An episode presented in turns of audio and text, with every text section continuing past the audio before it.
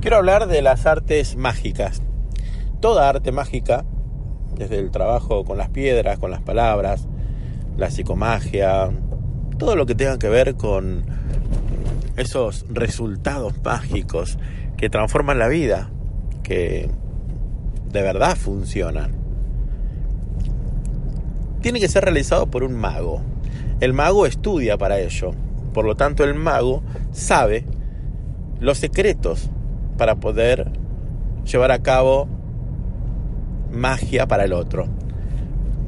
Acá quiero dejar algo claro. Yo he estudiado mucho todas estas cosas y te puedo decir que soy un mago y que podría cambiar tu realidad. Pero no voy a hacerlo porque me apasiona otra cosa.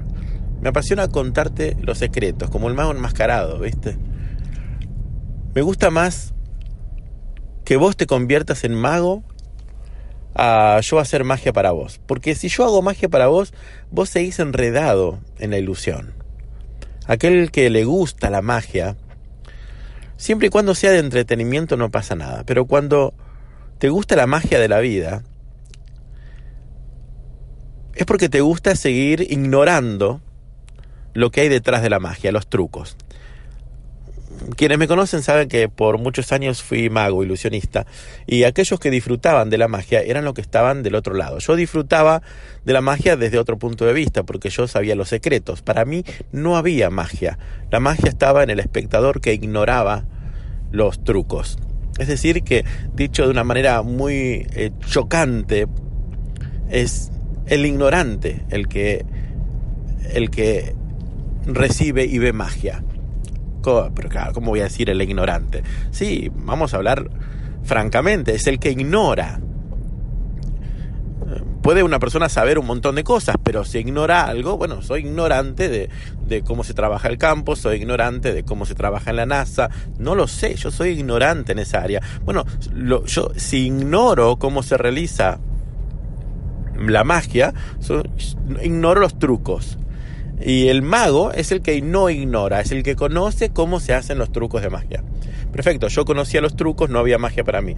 Me gustaba hacer eso porque entretenía, pero cuando se trata de la vida, cuando se trata de la salud física, mental, cuando se trata de las emociones de la gente, ahí ya no me gusta hacer magia. Entonces cuando en el trabajo de descodificación cuando sugiero un acto psicomágico, a mí me gusta aclararlo. Mirá que esto es un truco para la mente, ¿eh? Me gusta contártelo y decirte, mira, este truco funciona así, así y asá. Este es el truco, yo quiero que vos lo hagas. Hacé el truco para tu mente, para que se modifique la percepción y entonces las redes neuronales trabajen diferente y gestione otras emociones. Un DDC le llamo, un despertar de conciencia, y de eso se trata, de un despertar de conciencia. Despertarse de la ilusión de la Matrix, por eso me gusta este nombre, programa Matrix. Porque mientras estemos acá en esta Matrix, bajo la ilusión de la percepción subjetiva de cada ser humano, estamos viviendo bajo el engaño de creernos que la realidad es ese mapa que configuró nuestra mente por una percepción subjetiva filtrada por esa cantidad de creencias emociones momentáneas, conocimientos, desconocimientos, que figuró una ilusión en mi mente, un mapa mental en el que yo vivo y me creo que eso es la verdad. No, yo quiero decirte que no, esa no es la verdad y te quiero contar el truco. Y por eso me gusta mucho la programación neurolingüística, la PNL, porque la PNL te cuenta la estructura de la magia, cómo se conforma, los secretos y te cuenta los trucos que tiene para poder hacer los cambios de percepción y así vivir una vida subjetiva distinta, pero con el conocimiento de cómo funciona. Bueno, se me pueden enojar aquellos que trabajan con las artes mágicas, pero no me importa. Yo prefiero decirte, mira, eso no es magia, ese, eso es un truco. No, no, es, no es magia que por decir una palabra mágica todo cambia. No, no, no, hay un truco y que cuando decís una palabra y todo se modifica es porque el cerebro construye a través de la palabra construye un mapa mental, construye una ilusión en tu mente para que después te muevas en ese mapa.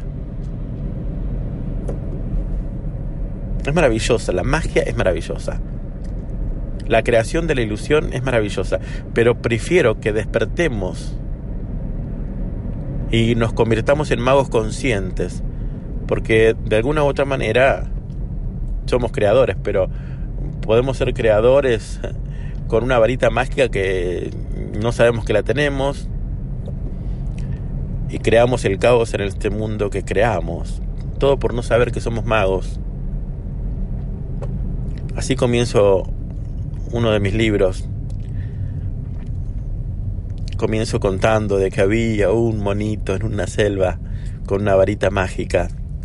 Convertía un caos de la selva, pero él no sabía que su, su varita mágica tenía poder. Bueno, tenía ganas de contarte esto. Tenía ganas de contarte esto. Primero hay que deconstruir para volver a construir. Te invito a que te conviertas en un mago conocedor de trucos. Eso quiero. Ayudarte a que conozcas cómo se hace.